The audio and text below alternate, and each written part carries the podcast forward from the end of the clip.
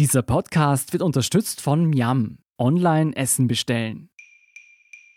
Ich bin Jolt Wilhelm. Das ist Thema des Tages, der Nachrichtenpodcast vom Standard.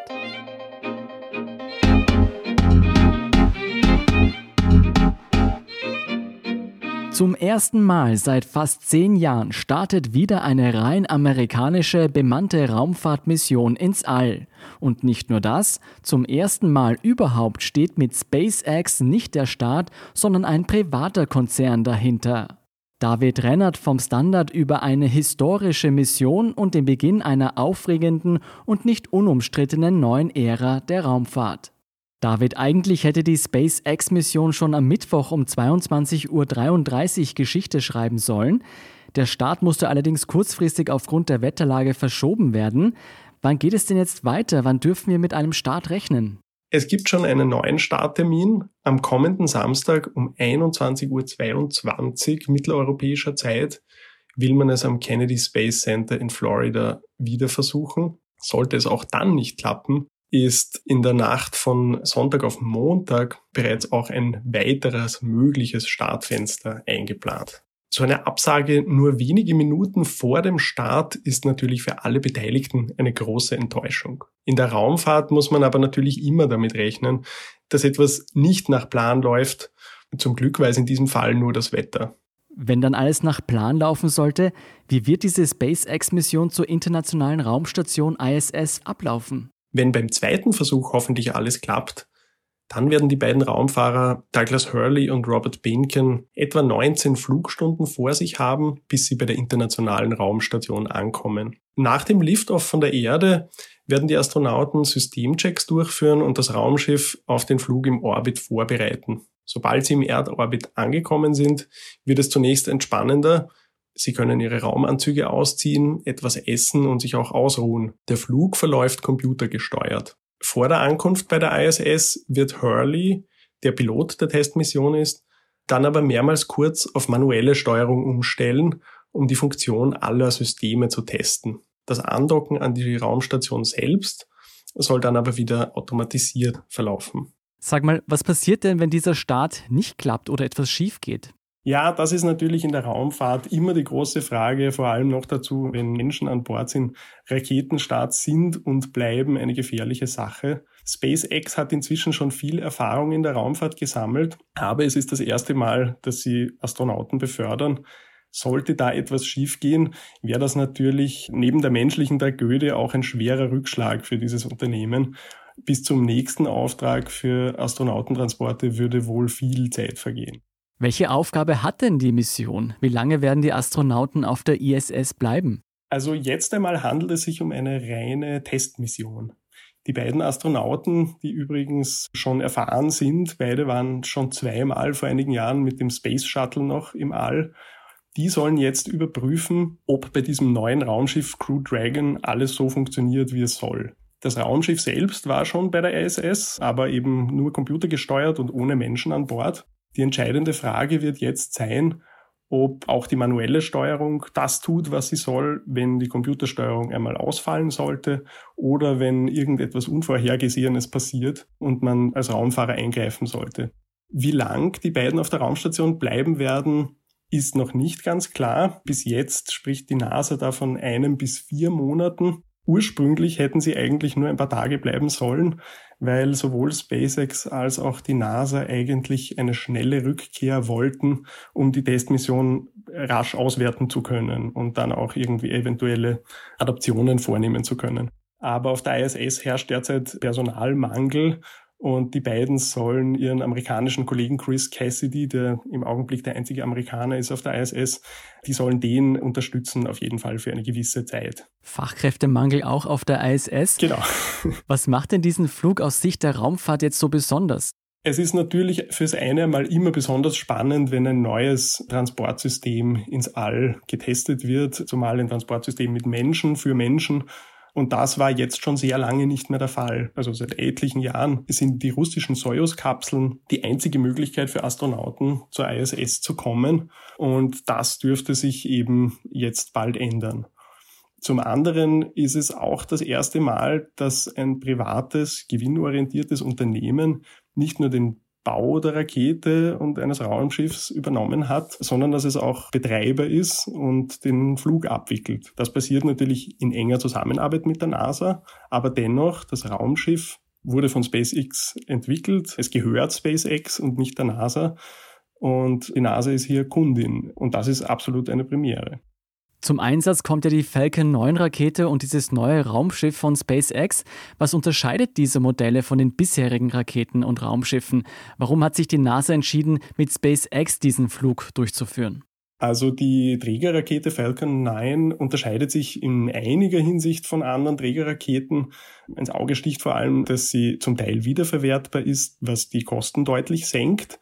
Für den jetzigen Start mit Astronauten ist ein wichtiger und auch etwas riskanterer Unterschied zu anderen Raumflügen, dass sie erst sehr kurz vor dem Start betankt wird, zu einem Zeitpunkt, wo die Astronauten schon festgeschnallt an der Spitze dieser Rakete in ihrem Raumschiff sitzen. Dadurch kann die Treibstoffkapazität erhöht werden. Im Vergleich zu den Soyuz-Raumkapseln ist die Crew Dragon auf jeden Fall um einiges komfortabler.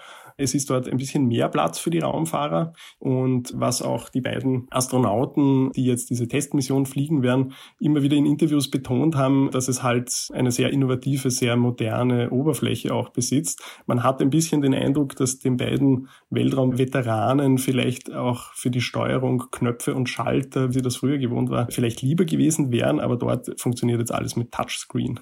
Das ist wie in einem Tesla, lustigerweise. Aber sicher auch kein Zufall. Das ist sicher auch kein Zufall.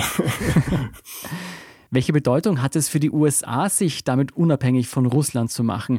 Ist es eine rein politische Angelegenheit oder hat es auch technologische Hintergründe? Hier trifft sicherlich beides zu, dass die USA seit dem Ende des Space Shuttle Programms 2011 auf Russland angewiesen sind, um ihre Astronauten ins All zu bringen. Das sorgt für politischen Unmut. Dazu kommt aber auch, dass die russische Raumfahrtagentur Roskosmos die Flüge mit der Soyuz durchführt, die Preise für Passagiersitze immer mehr erhöht hat in den vergangenen Jahren. Der Kostenfaktor ist sicherlich ein sehr wesentlicher Punkt auch. Die USA haben vor einigen Jahren unter Präsident Obama die Strategie entwickelt, private Unternehmen mit Milliardenbeträgen dazu zu locken und dabei zu unterstützen, in die bemannte Raumfahrt einzusteigen. SpaceX sind jetzt die ersten, die das so weit entwickelt haben, dass jetzt auch ein Testflug mit Menschen schon passiert. Aber da gibt's neben SpaceX zum Beispiel auch Boeing, Blue Origin und andere, die an solchen Aufträgen ebenfalls arbeiten. Und das Ziel dahinter ist, ganz einfach einen Markt zu etablieren für bemannte Raumfahrt, in dem Konkurrenz um Kunden und um niedrigere Preise für mehr Innovationen und niedrigere Kosten für die NASA sorgen soll. Ist das der Beginn einer neuen privatisierten Ära der bemannten Raumfahrt? Das kann man durchaus so sagen. Eine Kommerzialisierung der Raumfahrt findet schon lange statt. Private Unternehmen werden immer aktiver im All und werden immer stärker eingebunden, auch von großen Raumfahrtbehörden und Agenturen. Aber astronautische Raumfahrt durchgeführt von gewinnorientierten Unternehmen, bei denen die Raumfahrtnationen nur mehr als Kunden auftreten, das ist schon eine Zeitenwende. Jahrzehntelang war die Raumfahrt ja staatlichen Organisationen vorbehalten. Was sagen die Experten? Ist diese Privatisierung eine gute Sache? Also viele Experten sehen das sehr positiv, weil durch den neuen Wettbewerb im All auch viel Schwung in die Branche kommt. Das ist wirtschaftlich natürlich wichtig, verhilft aber auch zu technologisch neuen Innovationen, von denen wir auch hier auf der Erde in vieler Hinsicht profitieren. Anders als in der Zeit des Kalten Krieges, wo die Systemkonkurrenz zwischen Ost und West alles bestimmt hat, geben Staaten heute nicht mehr so viel Geld für neue Unternehmungen im Weltall aus. Da bringen jetzt natürlich neue Player, die miteinander konkurrieren und das als Geschäftsmodell sehen und sich dann dennoch wieder gegenseitig übertreffen wollen mit niedrigeren Preisen, innovativeren Technologien. Die bringen da schon einen neuen Aufschwung. Wie viel Potenzial steckt denn da noch drin? Werden damit in absehbarer Zeit auch Reisen zum Mond und zum Mars möglich sein? Zum Mond auf jeden Fall. Die NASA hat die Devise ausgegeben, bis 2024 wieder mit Menschen auf dem Mond landen zu wollen. Ob sich der Zeitpunkt genau ausgehen wird, wird man sehen. Unrealistisch ist es nicht. Geplant ist auch eine kleine Raumstation im Mondorbit zu errichten, die dann als Ausgangspunkt für weitere Flüge dienen soll. Auch Europa, die Europäische Weltraumorganisation ESA, beteiligt sich an diesen Plänen. Der Chef der ESA hat mir letzte Woche in einem Interview gesagt, er rechnet damit, dass noch in diesem Jahrzehnt auch Europäer den Mond betreten werden zum ersten Mal. Private Unternehmen spielen dabei auch eine wesentliche Rolle bei solchen Plänen. Bis aber wirklich Menschen zum Mars fliegen, gilt es noch viele Probleme zu lösen, nicht zuletzt medizinischer Natur. Das heißt, diese optimistischen Pläne, die auch SpaceX herausgegeben hat, bis Mitte des Jahrzehnts zum Mars zu fliegen, hältst du für nicht so realistisch? Ich halte das für nicht so realistisch, weil eben neben den technologischen Herausforderungen, die das sicherlich bedeutet, die man aber durchaus bewältigen könnte, einfach sehr große ungelöste medizinische Fragen dahinter stehen und das dann irgendwie eine sehr starke ethische Frage ist, unter welchen Umständen kann man Menschen dorthin schicken. Sag mal, ist es realistisch zu glauben, dass künftig auch Normalsterbliche sich einen Weltraumflug leisten können werden? Oder gibt es da Limitierungen bei den Kosten, die sich noch länger nicht umgehen lassen werden? Also ich fürchte leider, ohne dramatische technologische Durchbrüche werden Raumflüge auf absehbare Zeit nur sehr zahlungskräftigem Publikum vorbehalten bleiben. Es wird sicher die Entwicklung zu mehr Privatunternehmen im All, zu einem Anlaufen des Weltraumtourismus auch führen. Davon bin ich überzeugt. Ein Flug zur ISS im Crew Dragon von SpaceX soll künftig so in etwa an die 50 Millionen Euro kosten. Und das ist aus heutiger Sicht günstig. Mhm. Äh, mit der Soyuz kostet es mehr. So kurze Flüge, bei denen man an den Grenzen des Alls kratzt und dann schnell wieder zurückfliegt, das wird vielleicht aber schon einmal leistbar sein.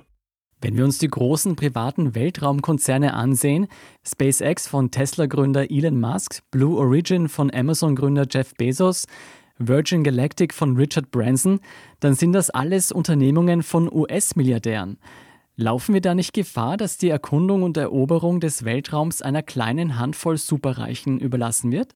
Es ist auf jeden Fall wichtig, dass sich Privatunternehmen im All auch an irdische Regularien halten. Wünschenswert wäre für die Zukunft, dass sich die Raumfahrt partnerschaftlich zwischen Firmen und Raumfahrtbehörden gestaltet. Es gibt immer noch sehr große staatliche Player, natürlich auch in der bemannten Raumfahrt oder in der Raumfahrterkundung. Also China und Russland haben dann neben den USA auch sehr große Pläne, zunehmend auch Indien. Es ist eigentlich zu erwarten, dass das eine Kooperation wird. Es scheint eher in diese Richtung eben zu gehen, dass die Raumfahrtbehörden die wichtigsten Kunden dieser Unternehmen einfach sein werden. Für die Wissenschaft ist es eigentlich immer sehr produktiv, wenn es eine gute Mischung aus Kooperation und Konkurrenz gibt. Und da liegt sicherlich schon eine Chance in dieser Entwicklung. Die Investmentbank Goldman Sachs prognostizierte 2018, dass der erste Billiardär der Welt jemand sein wird, der es schafft, Rohstoffe von Asteroiden abzubauen. Ist das das langfristige Ziel? Geht es da um den Aufbau und letztlich die Kontrolle der nächsten Mega-Industrie? Ja, von manchen wird das vielleicht schon das langfristige Ziel sein, aber das ist natürlich sehr spekulativ. Es ist theoretisch vorstellbar, technologisch sind wir aber noch sehr weit davon entfernt, so etwas zu machen. Wir können aus heutiger Sicht mit sehr großem Aufwand und enormen Kosten Proben von anderen Himmelskörpern zur Erde bringen, mhm. aber Ressourcenabbau in einem Ausmaß, der sich lohnen würde, ist da noch natürlich etwas ganz anderes. Da wird sicher in Zukunft von unterschiedlichen Seiten darauf hingearbeitet werden. In absehbarer Zeit sehe ich das allerdings nicht kommen. Sollte es so sein, werden auch hier klare Regeln nötig sein, was die Ausbeutung von anderen Himmelskörpern angeht. David, lass uns abschließend noch einen Blick nach Europa werfen. Du hast die ESA schon angesprochen.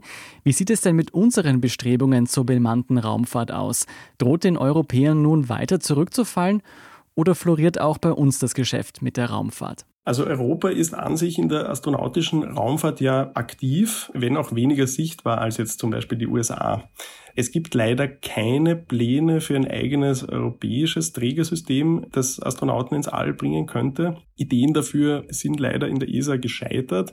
Das wird auf absehbare Zeit nicht kommen. Auf jeden Fall wird die ESA aber in Zusammenarbeit mit anderen Weltraumnationen und wohl auch zunehmend mit privaten Betreibern künftig sicherlich in der bemannten Raumfahrt aktiv bleiben. Hm, da kommen auf jeden Fall aufregende Zeiten auf uns zu. Vielen Dank, David Rennert, für den Einblick in diese neue Ära der Raumfahrt. Sehr gerne. Wir sind gleich zurück.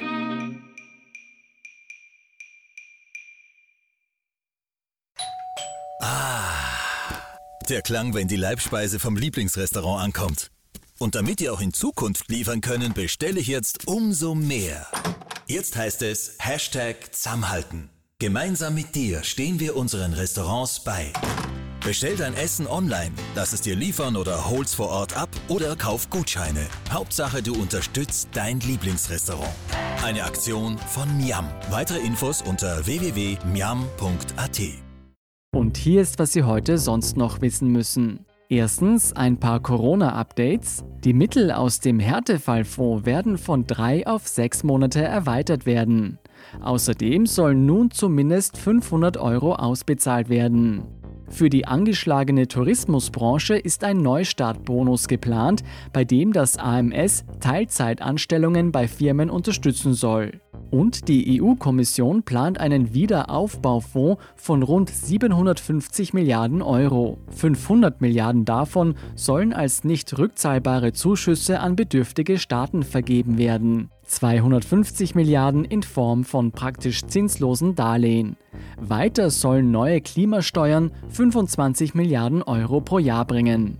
Zweitens, die österreichische Polizei hat rund ein Jahr nach dem Aufkommen des Ibiza-Skandals das gesamte Videomaterial beschlagnahmt. Zudem veröffentlichte man Fotos der vermeintlichen Oligarchennichte, die Ex-FPÖ-Chef Strache in die Falle lockte. Die Ermittler erhoffen sich dadurch zweckdienliche Hinweise. Insgesamt werden laut Bundeskriminalamt derzeit noch über 40 Ermittlungsverfahren im Auftrag der beiden Staatsanwaltschaften abgearbeitet.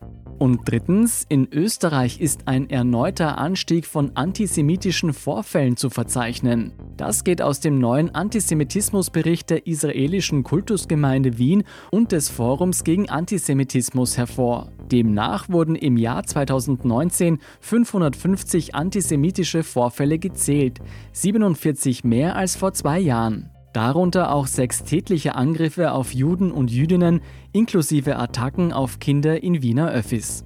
Mehr dazu und die aktuellsten Informationen zum weiteren Weltgeschehen liefert Ihnen wie immer der Standard.at.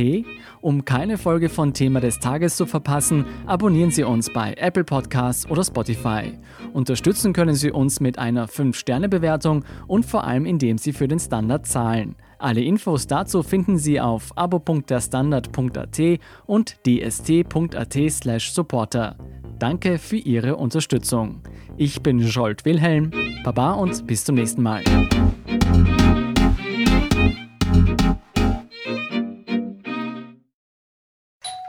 Ah, der Klang, wenn die Leibspeise vom Lieblingsrestaurant ankommt. Und damit die auch in Zukunft liefern können, bestelle ich jetzt umso mehr. Jetzt heißt es Hashtag Zusammenhalten. Gemeinsam mit dir stehen wir unseren Restaurants bei. Bestell dein Essen online, lass es dir liefern oder hol's vor Ort ab oder kauf Gutscheine. Hauptsache, du unterstützt dein Lieblingsrestaurant. Eine Aktion von Miam. Weitere Infos unter www.miam.at.